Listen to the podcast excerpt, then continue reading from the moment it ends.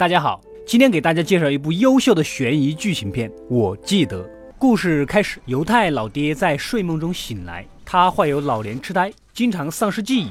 疗养院的老友告诉他，老爹要做的事情全部在这个信封里。夜晚，老爹收拾好行囊，叫了辆滴滴出发了。在火车上，犹太老爹掏出信封读起来。原来，犹太老爹曾经是一位奥斯维辛集中营的囚犯，他的家人在那里被守卫杀害了，而他依稀记得刽子手的长相。他发誓，在妻子死后便开始完成他未完成的任务——复仇。老爹来到武器店购买了一把手枪，来到当地的酒店，一切行程花费都被疗养院的老友安排妥当。根据收集的线索，目标是一个化名叫做鲁迪的纳粹刽子手，而这个地方就是四个同名叫鲁迪的其中之一。老爹来到鲁迪的居所，见到了这个同样白发苍苍的老人。老爹询问他是否参加过二战，是否曾经是纳粹的问题之后。老爹掏出枪准备报仇，可是这个老人拿出照片告诉他，虽然他是纳粹，是德国人，也叫鲁迪，但是他是在北非战场，根本不在欧洲战场。奥斯维辛集中营发生的事跟他一点关系也没有。疗养院的好友告诉老爹新的线索。曾经的那个奥斯维辛杀人警卫可能盗用犹太人的身份移民，化名就是鲁迪，但真名却是奥托·瓦莱什。不远万里来到加拿大的一所疗养院，根据老友提供的地址，犹太老爹找到了第二个叫鲁迪的人。老爹开头先问他是不是曾经在奥斯维辛集中营，得到肯定的答案之后，老爹准备报仇。而躺在病床上的老人露出了带有编号的手臂，原来。这个老人也是曾经奥斯维辛集中营的犹太受害者，复仇之旅只能重新开始。根据信件提示，犹太老爹来到第三个鲁迪的家，一个当地警察告诉老爹，他要找的鲁迪就是他的父亲，而他的父亲三个月前就去世了。犹太老爹此时非常纠结，但是也想确认这个鲁迪到底是不是当年那个杀害自己全家的凶手。警察儿子热情地邀请这个父亲的老友参观了那些纪念物，并想要跟犹太老爹谈谈当年跟自己父亲认识的那点事儿。言语间，原来这个鲁迪根本就没有在。奥斯维辛待过。二战的时候，他仅仅是一个十多岁的后勤小孩。警察儿子发现老爹手臂上的编号，知道他是犹太人。原来这个警察儿子也有极强的种族歧视。正当警察儿子要放狗咬老爹的时候，老爹几枪打死了他们。犹太老爹告诉疗养院的好友，这个鲁迪也不是目标，只有最后一个鲁迪了。这次不会再错了。老爹再次启程。我曾经跨过山和大海，也穿过人山人海。我曾经拥有着的一切，转眼都飘散如烟。我曾经失落、失望、失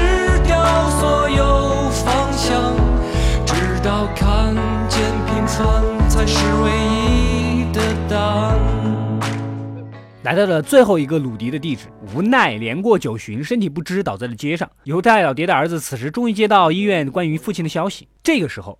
在医院的老爹要求旁边可爱的小女孩帮他读一读信件。疗养院的老友在信中诉说道：“他们都是奥斯维辛的幸存者，他的全家也是被那个纳粹刽子手杀的。他们拥有共同的仇人，就是这个化名叫鲁迪，实际叫做奥托·瓦雷什的纳粹凶手。”犹太老爹怕儿子赶到破坏了自己的计划，连夜乘车前往第四个鲁迪的家。来到这个身处乡间的住所，老爹在等待这位鲁迪的同时，弹起了他年轻时经常弹奏的音乐。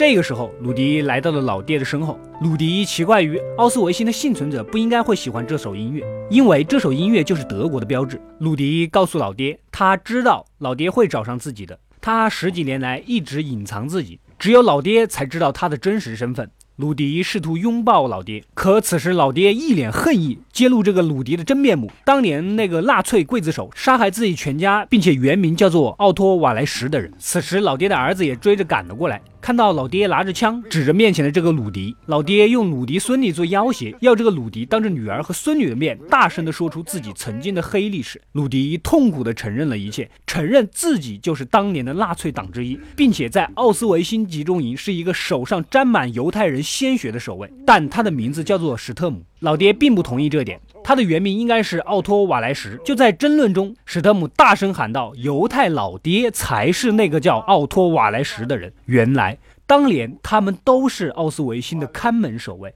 在战争结束之前盗取了囚犯的身份，并且相互纹上了囚犯编号，他们的编号是相连的。他们也确实是奥斯维辛集中营的幸存者，可他们是奥斯维辛的狼。这一切都记起来了。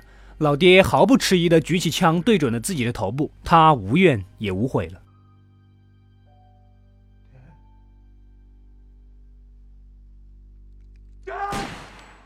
在疗养院，正在播送两人死亡的新闻，而之前老爹的好友告诉旁人，这两个死亡的人就是当年杀害自己全家的凶手。好了，故事到这里就结束了。本片绝对是一部值得回味的优秀佳作，结尾的反转为本片极大的加分，几位老人的演技也无可挑剔。细节上，疗养院老有生硬的英语口音和老爹纯熟的德语。就已经暗示了两人的身份，并为结局埋下了伏笔。好了，欢迎关注及订阅，获取第一时间的更新。我们下期再见。